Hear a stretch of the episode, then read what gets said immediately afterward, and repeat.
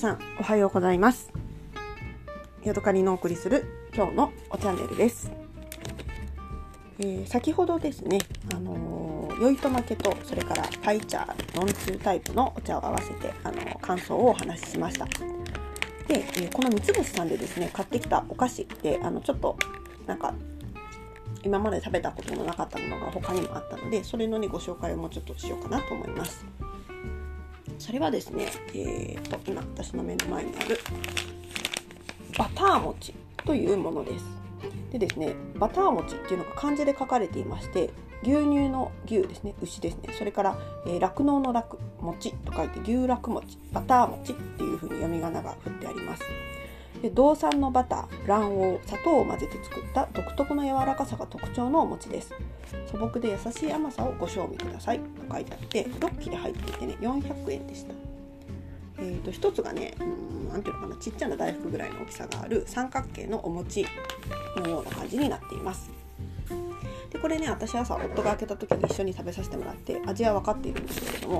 えー、その時はねあのまだ寝ぼけていたのでもう一回、えー、味見をしてねそのお話をしたいと思います。まず持つとねすごくねあの何て言うのかな。あれですね。と持ち触りする感じは、えー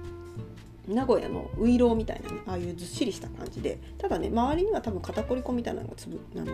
まぶしてあるのであの手にくっつくということはありません。まああの出来たての切り餅みたいな感じの、えー、形というかあの質感ですね。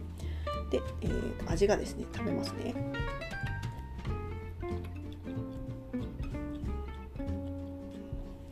食べた感じはやっぱり大福の皮とか、うん、牛皮みたいなそんな感じで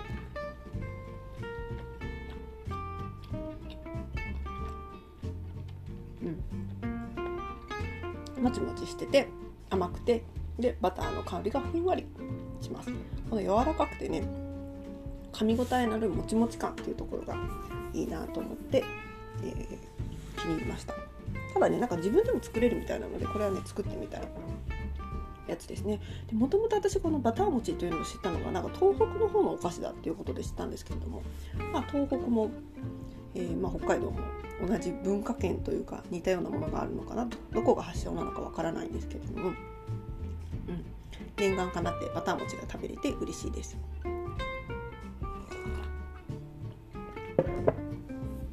相変わらず5分経ったら白茶を飲んでいるんですけれども、えー、味が薄くてねこのバター餅にも負けてしまうようなそんなほんのり感があります。あとね三つ星さんの、えー、パン売り場で豆パンっていうのを買いましたのでそれのねあの一口食べてみたいと思います。なんかね甘納豆みたいなね煮たお豆がコロッと入っていてふわふわのパンですね。うんうん。まあ味はなんか想像つく味というか。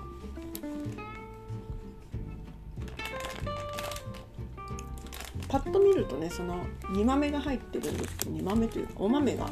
入ってるんですけどもそれがねレーズンのような感じで見えるのでちょっとレーズン嫌いな人はちょっとドキッとしまうかもしてしまうかもしれないんですけども、うん、味はねちゃんとお豆ですね。あんまりその甘納豆っていうよりは煮豆のような感じの質感に思いますけれどもどういうもんなんでしょうか。はい。これも美味しいでございました。じゃあ引き続きねこの牛バター餅ってのをもぐもぐ食べながら、はい、パイ茶を飲んでいきたいと思いますはい、今日はここまでです。また次回お会いしましょう。さようなら。